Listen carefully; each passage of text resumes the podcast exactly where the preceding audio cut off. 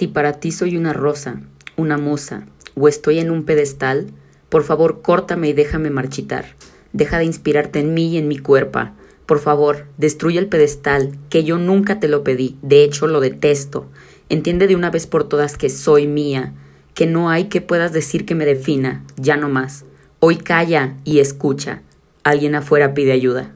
Mi boca sedienta, exigente y furiosa quiere hablar. Esta boca, estas piernas, esta mente están abiertas a mi merced. No trates de controlarlas o cambiarlas. Recuerda que nunca me cortaste la lengua, que la he encontrado y es todas las cosas obscenas que construiste queriendo que me desvalore y se alimenta del deseo de libertad y justicia, que le has negado al atarla y ahogarla con falsas expectativas de lo que según tú es ser mujer.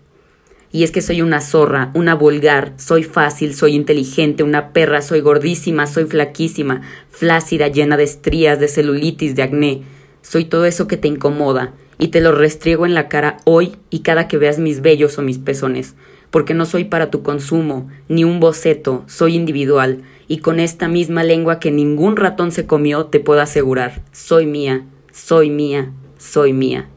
Desde lo más profundo de mi garganta salivo las palabras que retumban en mis ancestras, en las amigas que buscan, las madres que lloran y todas las que luchamos. Preferimos ser incómodas que cómplices de nuestra propia deshumanización.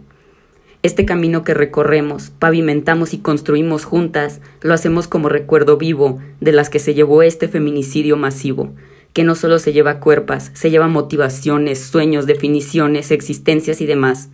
Recorremos el minado camino del feminismo, pero lo hacemos juntas, por las que aún no se atreven, por las que corren peligros y hablan, las que nadie les dijo que tienen lengua, las que nadie les avisó que soy mía, soy mía, soy mía.